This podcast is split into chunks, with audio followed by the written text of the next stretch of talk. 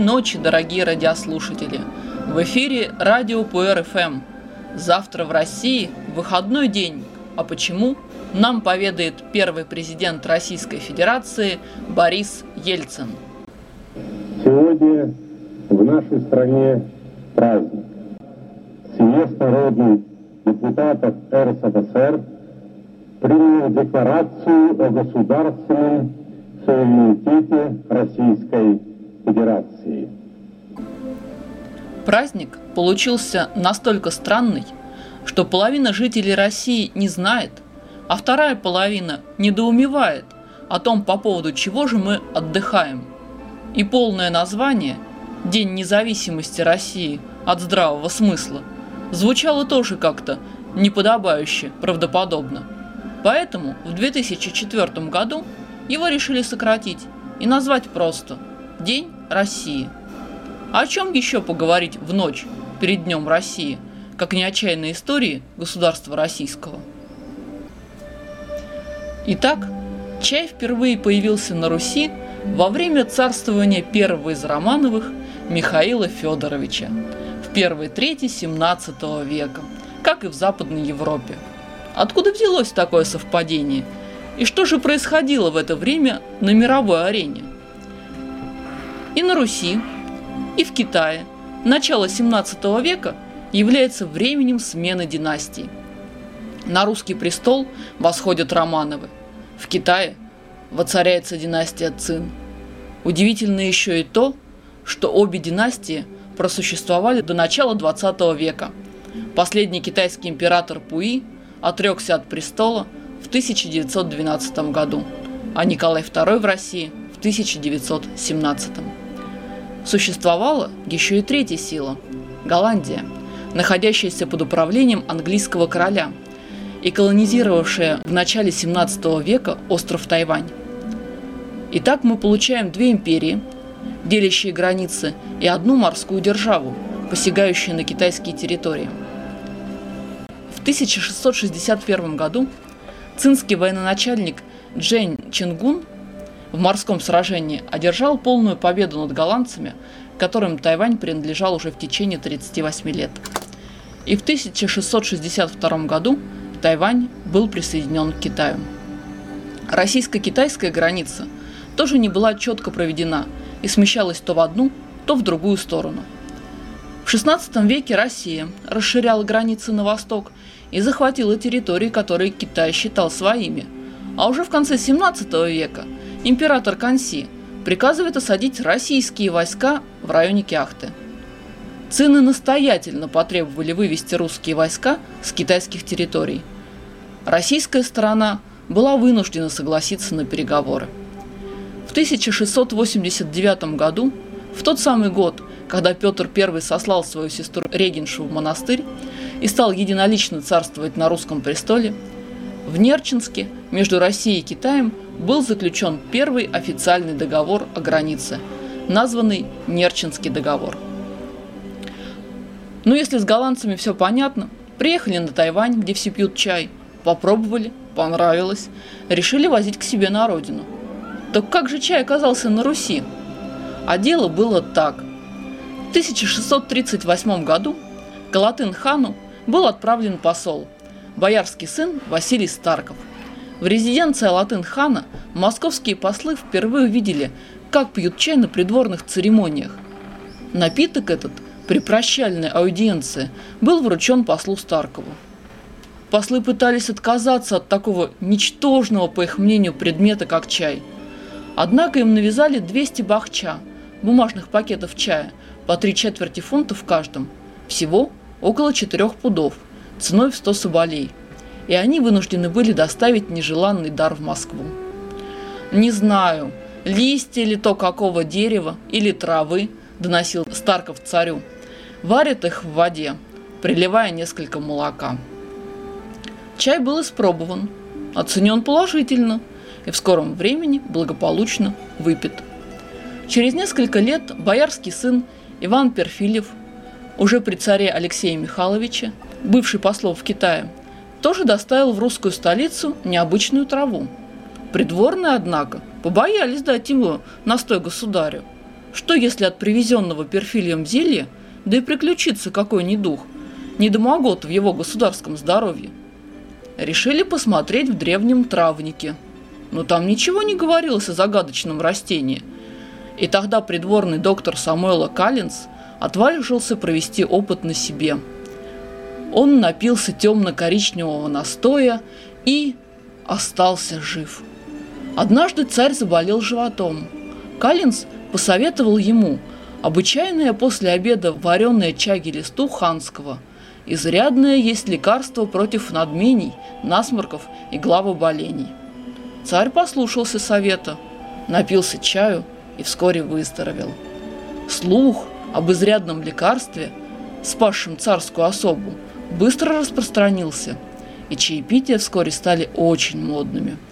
Чай вошел в употребление при дворе, потом у бояр и других богатых людей. Вначале чай использовали главным образом как лекарственное средство, так как считалось, что он очищает кровь и отвращает от, от сна во время долгих церковных служб и сидения в думе. Колыбелью чаепития была та же Москва, где в конце 17 века чай стали продавать в лавках вместе с другими обыденными товарами. В 1674 году, как свидетельствует Кильбургер, на московском рынке было довольно много чая. А грамотный человек вообще мог пить чай даром. По приказу Петра I в Москве на западный манер учредили аустерии – ресторации, где чаем с кренделями угощали даром. Но лишь тех посетителей, кто читал приносимую сюда первую русскую газету «Ведомости». Так чай стал орудием просвещения. В царствовании Елизаветы Петровны и Екатерины II, а особенно при Александре I, чай становится все более распространенным напитком. В канун 1822 года Александр I издал указ, которым разрешалось производить продажу в трактирных и разного рода заведениях с 7 часов утра до 12 пополудни и содержать в ресторациях чай. При Александре II в Москве появились первые чайные. Для них правительство установило на зависть всем прочим питейным заведениям особые льготы, минимальную арендную плату и очень низкий налог. Вначале их открывали на рабочих окраинах, вблизи крупных промышленных предприятий, потом Появились они около рынков и стоянок извозчиков. Чайные имели право открываться в 5 утра, когда трактиры были еще закрыты. Для крестьян, приехавших на базар, для извозчиков, ожидающих седаков, для холостого рабочего люда эти чайные стали самым популярным местом отдыха и встреч. Вот как они примерно выглядели. Это было одноэтажное деревянное строение, до 25 метров в длину, два зала, кухня – где повара готовили легкие закуски – блины, яичницу, мясные и рыбные блюда. Хозяевам чайных разрешалось иметь музыку, граммофон и бильярд. Почти во всех чайных имелись подшивки газет. А вот алкогольными напитками они не имели права торговать. Кипяток разрешалось подавать только в самоварах. Чаю подавали молоко, сливки, хлеб, бублики, баранки, масло и колотый сахар. Здесь за умеренную, а то и вовсе мизерную плату – могли составить прошение, жалобу, любую бумагу. А писарями в кабаках и чайных служили бывшие мелкие служащие присутственных мест, коим пришлось расстаться со столом в казенном доме по причине неумеренного пристрастия к гречительным напиткам. По вечерам в этом писарском зале через проекционный фонарь показывали зрителям туманные картинки, беря за вход от одной до трех копеек. Так что киночай, прижившийся в современных чайных клубах, был фактически изобретен еще при Александре II. Во втором зале царил дух гастрономии чая. В ту пору чай пили парами. Пара чая состояла из двух чайников, большого с кипятком и малого с заваркой, а также из двух-трех кусков сахара. Один человек мог выпить по настроению 5, 10, а иногда и больше чашек, так как кипяток добавлялся за ту же цену. Чай подавали не только парами в двух чайниках, но и доливали кипяток из особых медных чайников, которые получили свое название чайник сбоку ручка. У него был длинный носик, позволявший доливать кипяток из-за спины сидевших за столом. Характерной чертой большинства чайных являлись длинные общие столы. Сидевшие за такими столами могли вести общую беседу, делиться новостями.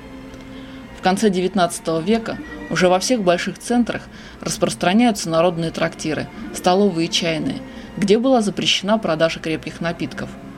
Стали появляться подобные же заведения и в мелких поселках. В центре внутренней торговли чаем на Нижегородской ярмарке для народной чайной устроено было особое каменное здание, где очень дешево отпускали чай с тремя кусками сахара. Больше всего пили чая на постоялых дворах и почтовых станциях, особенно на бойких трактах, что прямо вызывалось потребностью многочисленных проезжающих, возчиков, ямщиков и прочего народа. Чай стал здесь неизбежным элементом. Дорога была немыслима без этого укрепляющего напитка. С дорожки чайку напиться. Что, впрочем, понятно при продолжительности остановках на станциях и постоялых дворах. На больших трактах, где проезжим приходилось ждать лошадей по несколько часов, а иногда и по суткам, чай являлся спасительным средством, скрадывающим тоску и скуку долгого ожидания, успокаивающим нервы, расстроенные длинной дорогой, особенно когда еще не существовало железнодорожных путей. Так обстояло дело с чаем в городах. А был ли чай в русских деревнях? Следует учесть, что чай был довольно дорогостоящий, и позволить его могли себе довольно состоятельные люди. Барон Каксдаузен – путешествующий по России в 1843 году вдоль главных путей, говорит, что чай распространен в порядочных крестьянских домах и все более становится любимым напитком русских. В глухие и отдаленные деревни чай проник, как и следовало ожидать, гораздо позже. Даже в самом конце XIX века было много селений, особенно в северных губерниях, где не было ни одного самовара деревенской бедноте, составляющей, как известно, подавляющую часть сельского населения России, чай был непосредством, и чаепития долгое время считались в народе непозволительной роскошью, барством, праздным времяпрепровождением.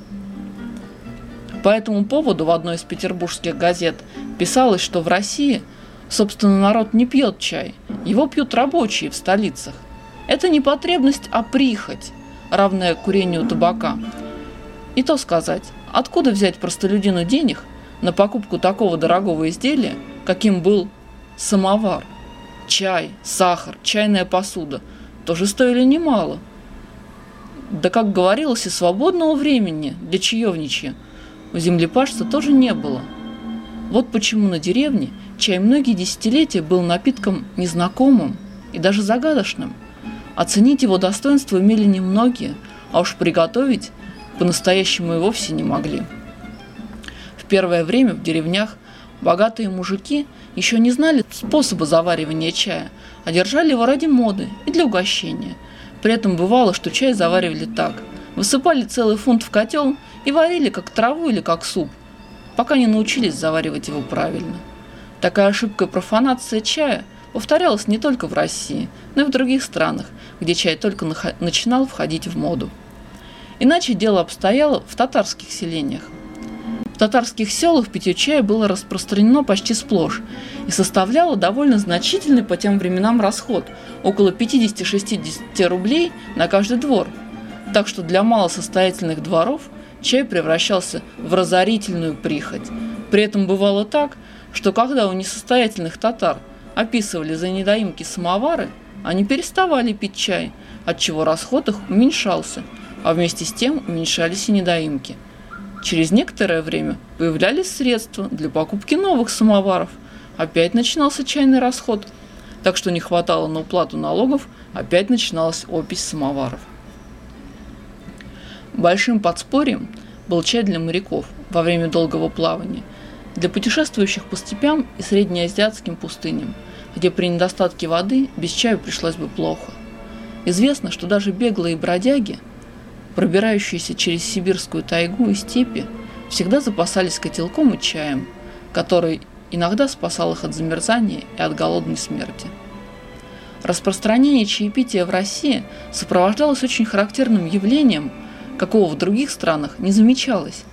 По всей Руси Великой вошло в обычай просить при каждом удобном случае на чай, на чаек, и немного оставалось местностей, где все еще по-старинному просили на водку – Скорее всего, просьба на чай распространялась среди ямщиков, а потом уже перешла в другие рабочие слои русского общества. Термин «дать на чай» стал общим для всей России. Это показывает, на какое серьезное значение придается этому напитку, благородным названием которого прикрываются более низменные цели. Было бы наивно, конечно, полагать, что чаевые деньги действительно идут на потребление чая. Этим термином прикрывают часто желание сорвать что-либо с барина, выпить водки. Только эти желания замаскировываются в употреблении в суе слова «чай». В других государствах, где чай не имеет такого общественного значения, подобной маскировки нет, а просто говорится на выпивку.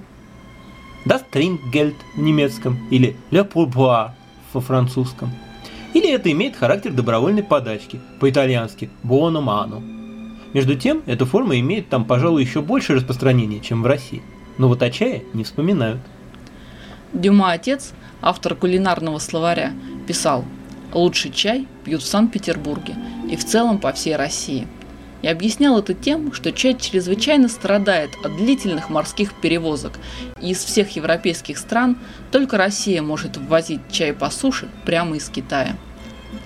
Обычаи страны в России, так что иностранцы находят их необычайно шокирующими, когда впервые встречают, писал в своем словаре Дюма.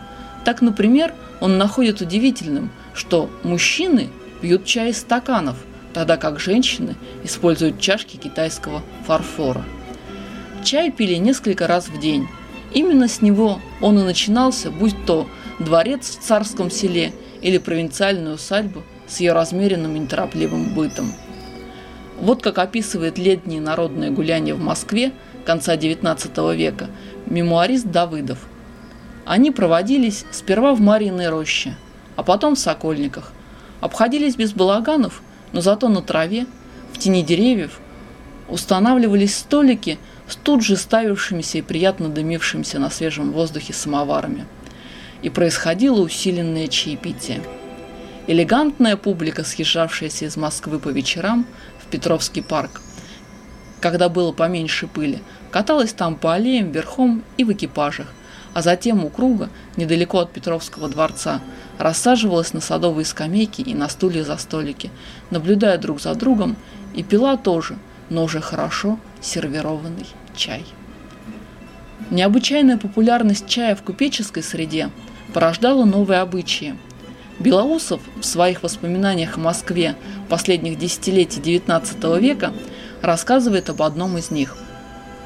На другой день, после благословения, жених приезжал к невесте с гостинцами – он привозил голову сахару, фунт чаю и самых разнообразных гостинцев, конфет, орехов, пряников, и все это привозилось в довольно большом количестве, целыми кульками. Делалось это потому, что невеста все предсвадебное время приглашала гостить к себе подруг, которые помогали готовить приданное. Все мелкие вещи, начиная с носовых платков, салфеток и других, надо было переметить уже новыми инициалами с фамилией жениха. После этого жених становился своим человеком в доме невесты. Он ездил к ней почти каждый день, привозил с собой своих товарищей, и тогда устраивались вечеринки с пением, танцами, играми. Было замечено долгим жизненным опытом, что чай приводит человека в мирное, благодушное настроение. После чая человек делается как-то мягче, добрее, что особенно заметно на людях желчных. За чаем при успокоительном шипении самовара – Разные жизненные невзгоды представлялись менее обостренными, в более мягком свете. Многие ссоры иногда совсем прекращались после нескольких стаканов чая. Все эти, так сказать, социальные достоинства чая и сами чаепития делали жизнь более сносной, делали настроение менее пессимистическим, помогали и без того терпеливому русскому народу легче переносить разные житейские испытания, примеряя многих с неприглядной и удручающей обстановкой их быта. К концу XIX века Россия, как и Англия, окончательно становится чайным государством. При всем ее политическом отличии от Англии и при обоюдном враждебном настроении обеих стран в сфере восточной политики, они сливаются в общей трогательные симпатии к чаю. В то время как почти вся Европа, от Варшавы до Лиссабона, пьет кофе или шоколад, англичане и русские предпочитают чай.